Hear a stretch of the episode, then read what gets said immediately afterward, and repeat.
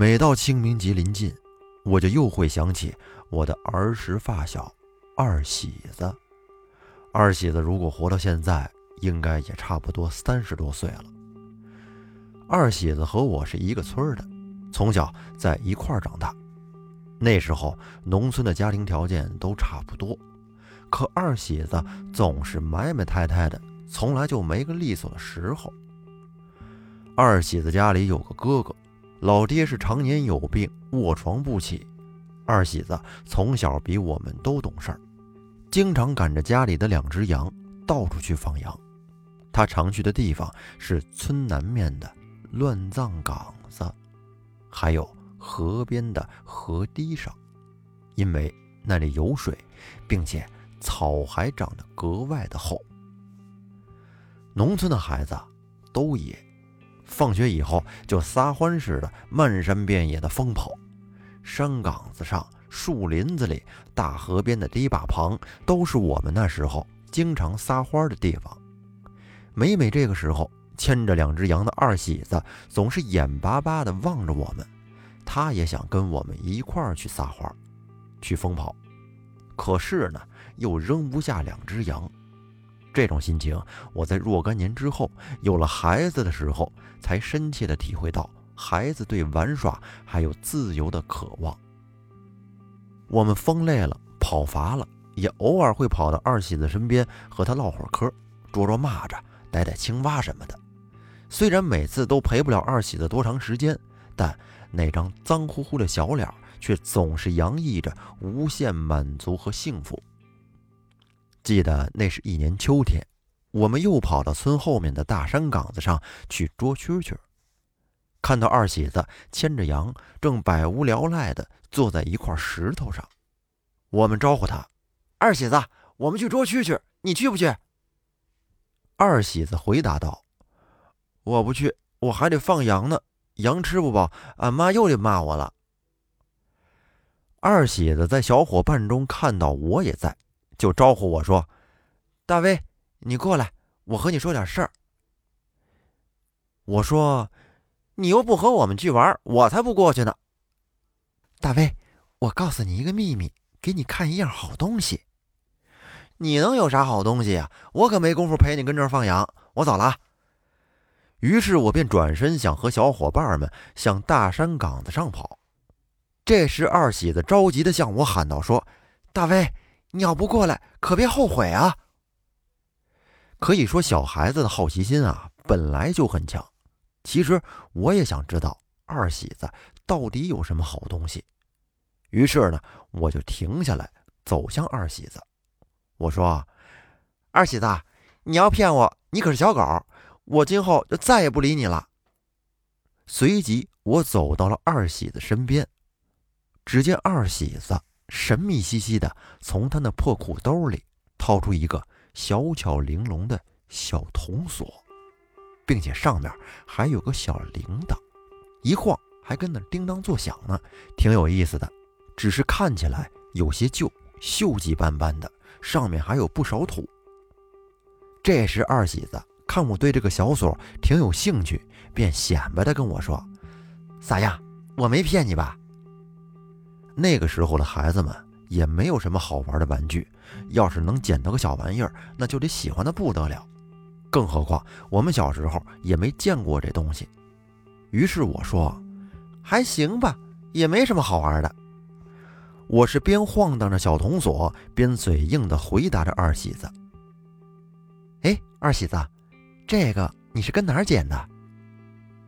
二喜子神秘兮兮的对我说：“我和你说了，你可不准告诉别人啊，这个是个秘密。”我很正式的向二喜子点了点头，说：“嗨，那当然了，我能告诉别人吗？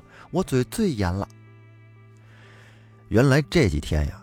二喜子总去村南边的乱葬岗子上放羊，那儿呢，因为草厚，这羊吃个小半天，肚子就饱了。而且农村的孩子胆子大，也不在乎那个乱葬岗子里是不是埋着死人。就在那天晚上，天刚刚擦黑的时候，二喜子正准备牵着羊回家，忽然就看见从那乱葬岗子里跑出来一个小男孩。看起来比二喜子也大不了多少，让二喜子跟他玩一会儿。二喜子就告诉那个男孩说：“天快黑了，得赶紧回家，不然俺妈又该骂我了。”那个男孩告诉二喜子说：“你就陪我玩一会儿吧，你把羊拴在树上，反正羊也跑不了，咱俩就跟着玩会儿，也不跑远了。你要是能陪我玩，我就把这个给你。”男孩一边说，一边就把脖子上戴的那个小铜锁给拿了出来。二喜子一看，这小玩意儿挺好啊。这一晃呢还能响，于是呢就答应了这个男孩，再陪他玩一会儿。二喜子赶着羊回家的时候，天早就黑了。二喜子他娘看到今天这羊吃的还挺饱，肚子都圆的，也就没怎么说二喜子，只是让他下次早点回来。于是二喜子就把这件事儿偷偷的藏在了心里，跟谁都没说。没事儿就跑到村南边的乱葬岗子去放羊。每到傍晚呢，那个小男孩就会跑出来和二喜子玩一会儿。有时候天气不好的时候，小男孩也会跑出来找二喜子玩。这一来二去的，两个人就处成了好朋友。这小男孩有时还要领着二喜子去他们家里玩，但是二喜子得放羊，一直就没去。这时，二喜子就问我说：“大威，你能不能和我一块儿去我的好朋友家里玩啊？”我说：“你可拉倒吧，你净骗人！咱村的我谁不认识啊？你就跟这编故事骗人呢！”于是，我把小铜锁随手就丢给了二喜子。我说：“我还得去跟他们捉蛐蛐呢，等会儿回来给你带一只。”于是我转身就追向了早已经走得远远的小伙伴们。然后二喜子则在我身后扯着嗓子大喊道：“大威，你可别和别人说呀，可千万别告诉我妈。”对于孩子来说，这玩儿就能忘记一切，当然也把二喜子给我讲的故事通通的忘到了脑后。当我从家人口中得知二喜子病了的消息，已经是二十多天之后的事儿了。我娘。带着我去看望了二喜子。只见二喜子躺在炕上，本来干瘦的脸上更没有多少血色了。看到我来了，二喜子显然有点兴奋，用脏兮兮的小手攥着我的胳膊，对我说：“大威，我告诉你个秘密，我去我好朋友家了，他家里有很多好玩的东西。等我病好了。”我还要找他去玩。昨天夜里，他来我家看我了，还给我讲了好多故事。只见二喜子边说，脸上边带满了笑容，然后随着一阵剧烈的咳嗽，二喜子的娘赶紧跑了过来，把二喜子放平，躺在炕上，又掖了掖被子，对我娘说：“这日子……”也真是没法过了，他爹就常年有病，这下二喜子也病了，你说这可咋整啊？我娘问你们有没有去城里的大医院看看呀？二喜子他娘说怎的没去呀？大夫都检查了，是啥毛病都没有啊。你说二嫂子这日子可让我咋整啊？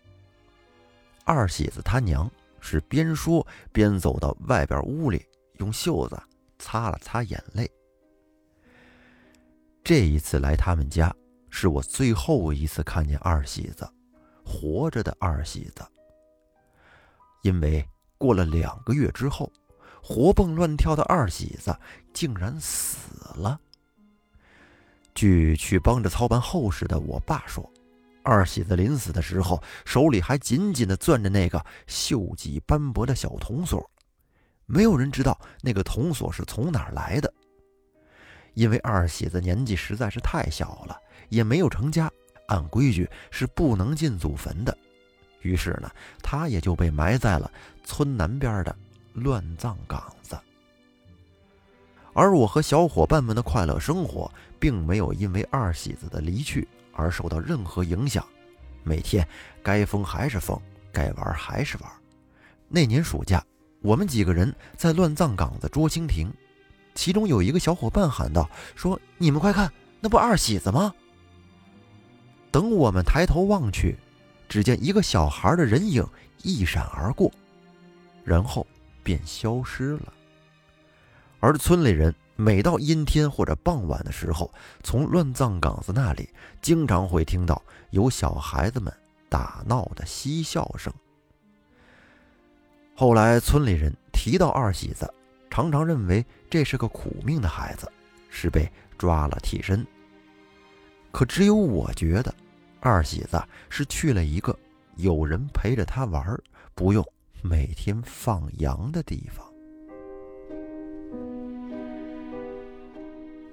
好，那故事说到这儿呢，就告一段落。不知大家有没有听出来啊？我今天说话呀，有点大舌头，因为我这个舌尖上得了一处口腔溃疡，这说话有点别扭。那这个故事要感谢听友人墨雨读的投稿。如果您也有一些奇怪的经历，同样欢迎您给我们投稿，我会用我的方式给您分享出来。感谢您的收听，我是老岳，咱们下期再见，拜拜。